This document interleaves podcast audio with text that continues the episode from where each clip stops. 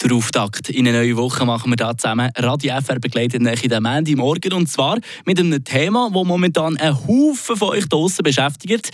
Oder eben nicht. Letzte Woche hat es zum Beispiel Plafeyen gehabt. Hinten da hat es recht gehalten. Und äh, nächste Woche da hat es Gurmels, die Gemeinsversammlung. Offenbar nicht unbedingt äh, der beliebteste Punkt auf der Agenda bei vielen. Darum ist der Durchschnitt der Teilnehmerzahlen an der Gemeinsversammlung auch immer relativ tief. Bei gewissen fehlt es vermutlich an der Zeit, bei anderen wiederum vielleicht auch ein bisschen am Wissen oder am Verständnis.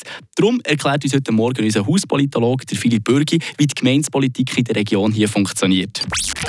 Portion Wissen für einen starken Tag. Schlauere Tag mit Radio FR. Die Gemeinspolitik bei uns in der Region die kennt vor allem zwei Formen. Das eine sind Gemeinsversammlungen und auf der anderen Seite sind es Generalräte. Bei der Gemeinsversammlung da kann jeder Stimmberechtigte und jede Stimmberechtigte in ein Senf dazugeben und kann direkt beeinflussen, was in der Gemeinde passiert. Meistens sind jedoch nur ein kleiner Teil der Gemeinde anwesend an solchen Gemeinsversammlungen. Ausser es ginge um ganz spezifische Anliegen, wie zum Beispiel einen Schuttplatz oder eine Sporthalle, dann kann es auch mal vorkommen, dass ganze Vereine mobilisiert kommen. Grundsätzlich ist die Art von Politik aber die direkteste.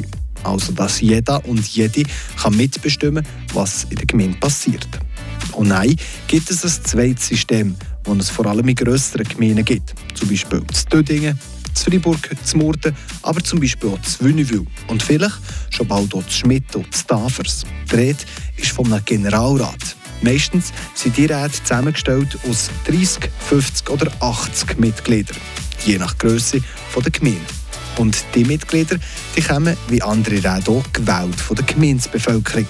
Und sie sind dann auch, die darüber entscheiden was passiert in der Gemeinde. Das hat bestimmte Vorteile. Es macht das Politisieren auf Gemeindesebene sicher professioneller und überlegter. Das heisst, die Mitglieder vom Generalrat die setzen sich auch wirklich auseinander mit der Materie. Zudem ist auch die Legitimität vom Rat grösser und weniger interessensabhängig.